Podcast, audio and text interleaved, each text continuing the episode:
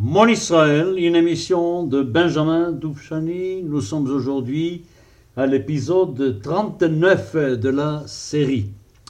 Nous allons aborder aujourd'hui une période pas très sympathique, pas très sympathique dans l'histoire de la résurrection d'Israël. C'est ce qui se passe depuis la mort de Herzl jusqu'à la Première Guerre mondiale. Compliqué, très compliqué. Vous allez voir euh, des contradictions à l'infini, rien n'est vraiment très très simple. Et on pensait d'abord que, après la mort de Herzl et après son intervention au Congrès avant de mourir, que les problèmes posés par Ouganda étaient résolus, c'est-à-dire qu'il n'y aurait plus de proposition de faire un État juif, un État pour les juifs, ailleurs qu'en Palestine. Eh bien, ce n'est pas le cas du tout. Ce n'est pas le cas du tout, car dans les mouvements, il y a eu pas mal de gens qui ne voulaient pas renoncer à cette idée de sauver, de donner une possibilité de sauvetage aux Juifs d'Europe quelque part, et même si ce n'est pas Israël, je vais citer un nom comme Israël Zangville, qui disait il vaut mieux le sionisme sans Sion que Sion sans le sionisme. ce qui était vraiment très très important, c'était que les Juifs aient un lieu où ils seraient en sécurité, où ils pourront diriger leurs affaires eux-mêmes. Alors, parmi ce qu'on appelait les Médiniim, les politiques, les politiques, il y avait, comme je dis, Israël Zangville, il y avait Nachman Sirkin, il y avait aussi Max Mandelstam. Voilà des noms qui appartenaient à ces mouvements-là dans, dans l'organisation sioniste, qui disaient qu'il faut absolument aller chercher d'autres territoires que la Palestine pour avoir ce fameux charter, c'est-à-dire ces garanties internationales, avoir d'abord la garantie, et ce qu'on n'a pas pu avoir pour la Palestine. Voilà. Alors l'idée des Anvil était une idée, il a dit c'est très simple, si un jour on réussit à créer quelque part une sorte de concentration territoriale et une vie nationale et juive quelque part, ça va faire vivre le peuple de nouveau de toute façon, et ça va le rendre beaucoup plus capable d'envisager un jour peut-être prochain d'aller en Palestine tous ensemble. Il y en avait même, il y en avait même qui pensaient qu'on pouvait parfaitement bien réussir le sionisme ailleurs qu'en Palestine, c'est-à-dire retrouver la nationalité juive sans la terre d'Israël, ailleurs, créer une nation juive ailleurs qu'en Israël. Tout à fait étonnant, mais à ce moment-là, il faut dire que la pression a été terrible. Et puis il y avait les pogroms qui, les pogroms qui n'arrêtaient pas, et puis il y avait les pressions terribles de la part des antisémites de tous les côtés. Les choses, n'étaient pas très simples. Face à tout cela, face à cette volonté des politiques médinim, il y avait les Tzionei Tzion. Tzionei Tzion, c'est-à-dire les sionistes, qui voulait absolument que ce soit la Palestine, le lieu où l'État juif allait naître. Menachem Ossishkin, qui était un personnage très important du mouvement sioniste, et a été prêt à faire une concession. Il a dit, bon écoutez, on ne va pas attendre les garanties internationales, on ne va pas attendre ce charter, tant pis. Et ce que nous allons faire, ce que les premiers ont fait, aller s'installer en Israël. Laissez les problèmes politiques, allons-y, envoyons le maximum de gens en Israël, et puis pour qu'il y ait de plus en plus de juifs qui sont installés sur la terre de Palestine. Et puis il avait cette idée, il voulait que l'organisation sioniste mm, fasse, fasse arriver à l'existence une organisation nouvelle et qui serait formée de jeunes juifs de partout qui vont être des volontaires pour aller travailler la terre en Palestine pendant trois ans. Pendant trois ans. Et il fallait toute l'aide nécessaire pour ces gens-là. Et ce qui était extrêmement important, c'est d'abord le caractère hébraïque de l'éducation de ces jeunes-là en Israël, et puis surtout que le travail agricole qu'ils allaient faire devait être exemplaire, servir d'exemple pour les autres, pour que les autres aient envie. Au congrès sioniste, au septième, celui qui a suivi la mort de Herzl, 1905, au septième congrès sioniste, il y a eu évidemment, il y a eu un heurt terrible entre ces deux tendances, et nous savons que Sion et Sion, c'est-à-dire ceux qui étaient pour la Palestine, ont gagné ben, une large majorité, très large majorité, et la minorité de ces médinim, de ces politiques, a quitté, a quitté l'organisation sioniste. Et ils ont créé quelque chose de tout à fait différent, qui s'appelait l'organisation territoriale juive. Yata, on dit en hébreu. Haïrgon ha-territoriali ha-yehudi. Et parmi ceux qui n'ont pas quitté l'organisation, il est resté encore une fois la grande discussion. Faut-il d'abord le charter, les garanties après l'action, ou d'abord l'action en attendant le charter Alors Bodenheimer est allé encore plus loin, il a dit, ça serait vraiment dommage de dépenser des sommes considérables en Palestine sans avoir les garanties politiques qu'on pourra y rester. Et ça, c'était quelque chose d'extrêmement grave. En face de lui, le professeur Warburg, lui, au contraire, il a donné un compte-rendu assez positif des possibilités qu'il y a en Palestine, et il voulait absolument continuer ce travail de peilut d'activités d'installation malgré, malgré les conditions politiques. Et le Congrès a suivi ce chemin-là, et on a fait une, euh, direction du mouvement sioniste où il y avait trois Mediniim, trois pour le charter et trois Maasim, trois pour l'action. Et puis c'était David Wolfson qui est devenu le chef de l'organisation sioniste. Et alors, on voyait voir un petit peu ces territorialistes, et comme si c'était simple. Leur travail maintenant consistait à aller chercher quelque part, et à aller chercher quelque part un territoire. je vais vous donner la liste des territoires qu'ils allaient chercher. Il y avait Angola en Afrique, il y avait la Cyrénaïque en Afrique, il y avait l'Irak, il y avait l'Australie, il y avait l'Amérique du Sud. Vous voyez un exemple, je vais prendre l'exemple de l'Angola. Les pouvoirs portugais étaient assez d'accord que des juifs viennent s'installer en Angola, ça ne les gênait pas du tout, mais il fallait absolument pas envisager une souveraineté juive autonome. Et en Angola, ça c'était tout à fait exclu. Donc accepter des juifs, oui, mais pas qu'ils puissent y constituer un État. Ça c'était complètement exclu. Alors on voit parfaitement bien qu'eux aussi avaient des problèmes avec un territoire à trouver, car quel territoire où et il fallait là aussi avoir un accord. Il n'y avait pas que l'Empire ottoman qui devait donner l'accord pour la Palestine, il y avait aussi ceux qui devaient donner les accords ailleurs. Il n'y avait que les juifs riches qui étaient d'accord avec ces mouvements-là d'aller envoyer des gens ailleurs, tout à fait ailleurs, et pour qu'ils puissent s'installer. Et là, il y avait une sorte d'action assez, assez, bonne, y compris avec l'Alliance israélite universelle, y compris avec l'Alliance israélite universelle. De toute façon, on peut dire une chose, dès que Balfour a fait sa déclaration en 1917, évidemment, et même Zangville est retourné vers l'organisation sioniste. Il a oublié tout ce qu'il pensait avant. Il a laissé tomber tout cela. Bon, voyons voir un petit peu maintenant qu'est-ce qui se passe pendant tout ce temps-là en Russie et en Autriche. C'est très intéressant. Vous allez voir un problème énorme qui va s'élever. Et évidemment que les sionistes de Russie étaient du côté de Herzl dès le premier congrès et puis, euh, au deuxième congrès, il fallait discuter déjà avec Achadaam, il fallait voir les critiques d'Achadaam. Et puis, euh, les juifs russes ont décidé de se réunir entre eux, de créer des organisations sionistes russes locales. Et puis, ils se sont réunis déjà en 1998, un an après le premier congrès. Ils ont invité Achadaam à faire un discours. Son discours a été nettement, nettement plus doux que celui qu'il présentait dans ses écrits concernant la Palestine, mais il voulait prendre position, quel chemin prendre, car rien n'était encore décidé, rien n'était clair. Pour nous aujourd'hui qui regardons les choses vers l'arrière, tout semble clair, mais les choses n'étaient pas du tout claires avant qu'elles n'arrivent, vraiment.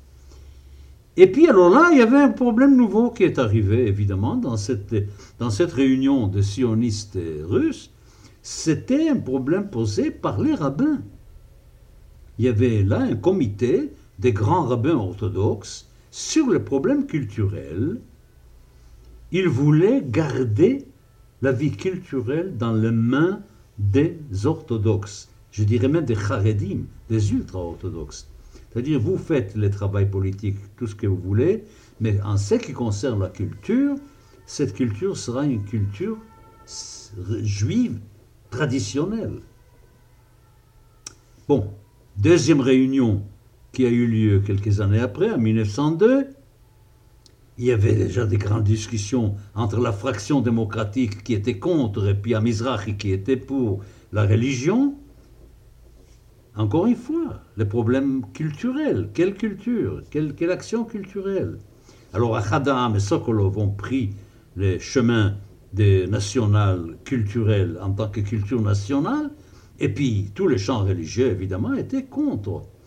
Ensuite, on a réussi à faire une sorte d'arrangement entre les deux, pour créer deux commissions pour l'activité culturelle, l'un qui était traditionnel, l'autre qui était moderne.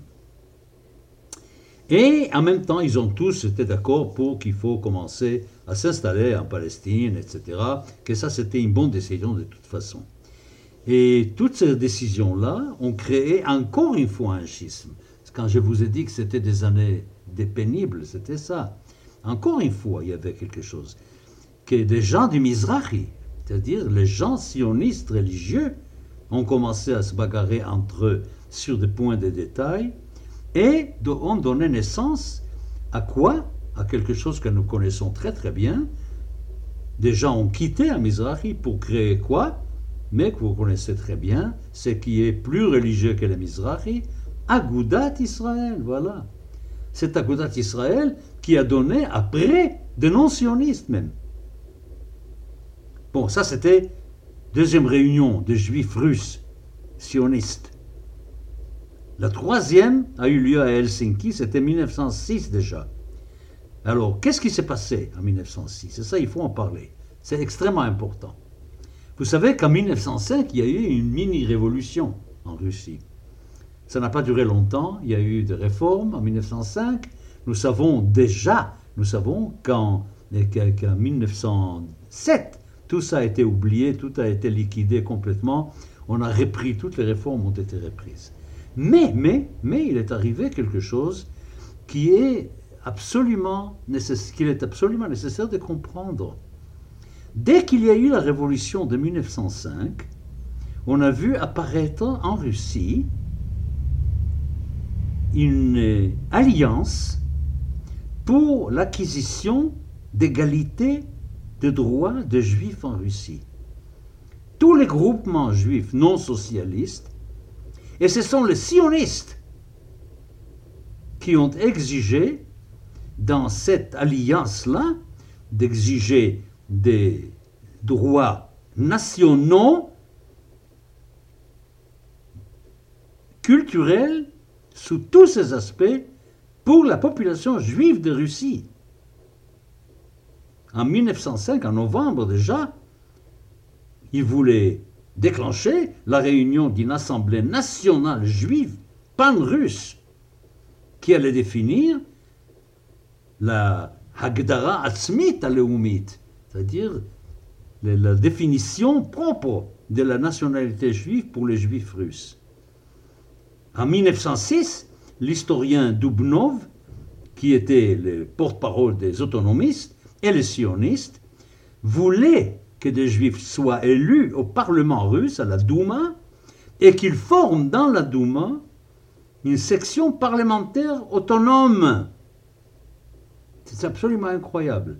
Pendant que le peuple juif est en train de réfléchir comment quitter l'exil, quitter la diaspora, pour diriger ses pas vers quelque part, vers la Palestine surtout, pour y créer une nation juive installés sur un territoire, eux, en même temps, ils œuvrent sur quoi?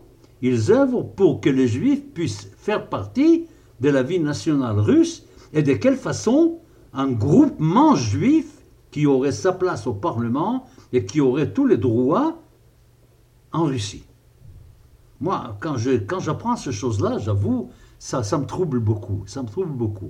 C'est-à-dire, on voudrait quelque part dire, si par hasard le sionisme ne réussit pas, si nous n'arrivons pas à créer ce que nous voulons, les, programmes de Bâle, du congrès de Bâle, eh bien, alors il faudrait au moins résoudre les problèmes pour chaque pays des juifs de ces pays, les problèmes locaux d'une sorte d'émancipation des juifs dans chaque pays où ils sont.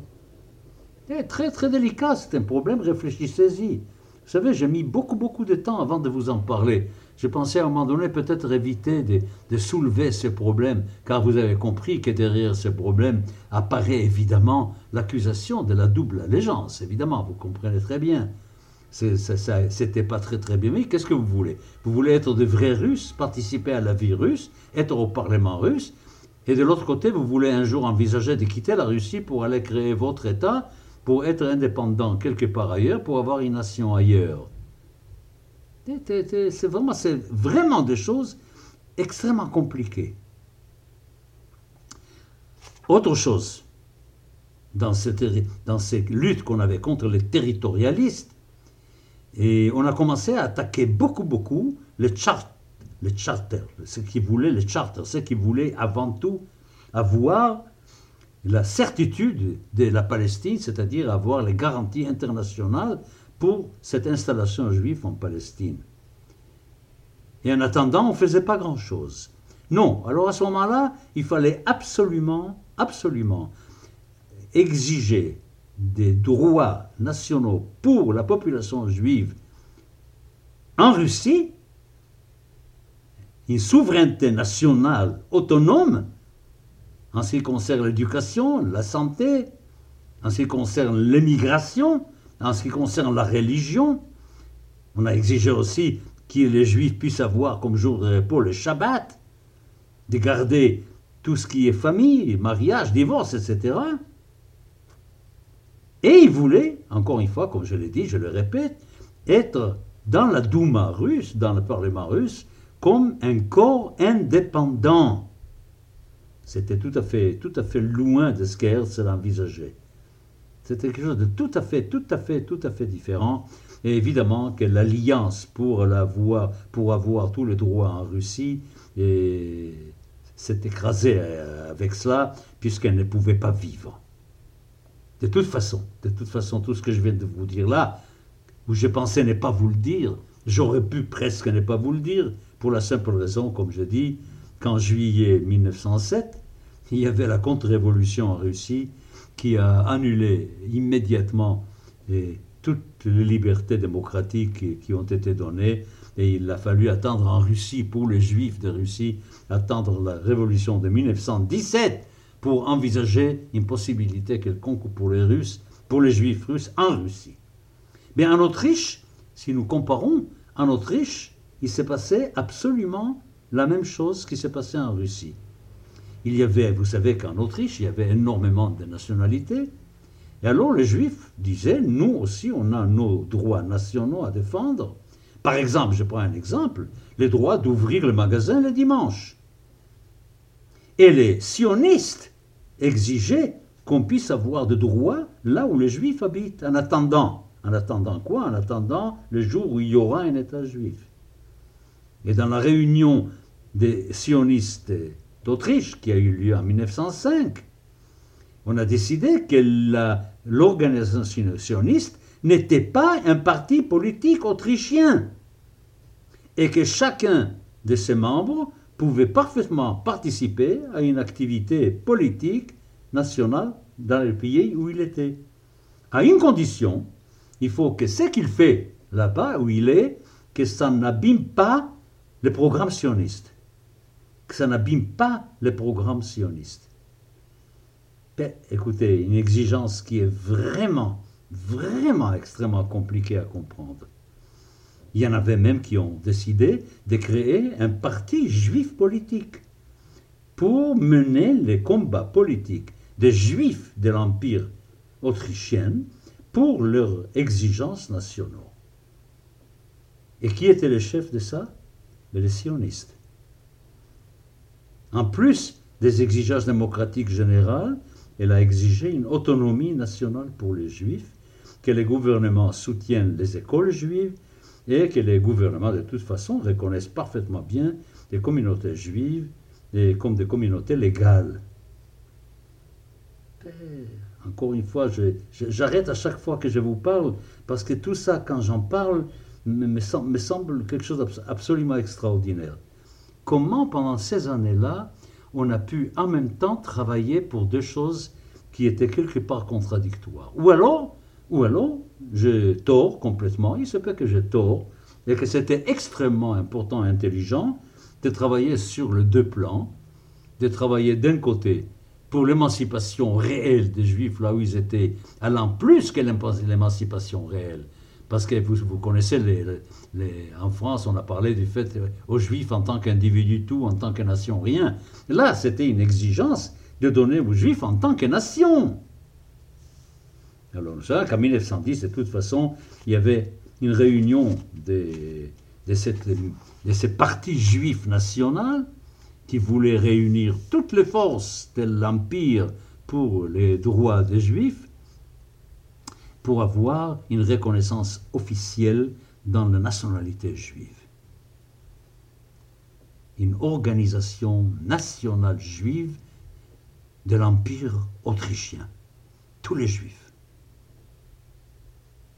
Et, ajouté à cela, il n'y a que les sionistes qui représentent la réalité de la nationalité juive. Là, c'est, alors là, on arrive vraiment à quelque chose qui, est, qui, qui, dépasse l'entendement. Voilà. Alors d'un côté, il y avait les nationaux, évidemment dirigés par les sionistes, et de l'autre côté, évidemment, vous imaginez bien qu'il y avait quoi Mais il y avait les mythes polélim, les assimilés, et les pouvoirs. Alors, prenez un exemple, quand il fallait marquer la langue maternelle de chacun. Pour définir la, nationalité, il fallait définir la nationalité par une langue, en Galicie surtout. Mais le yiddish n'était pas reconnu comme langue nationale. Le yiddish n'était pas reconnu pas comme langue nationale, ce qui n'était pas du tout le cas. Nous, nous verrons ça beaucoup plus tard, après la révolution russe. Nous verrons que, pardon, excusez-moi,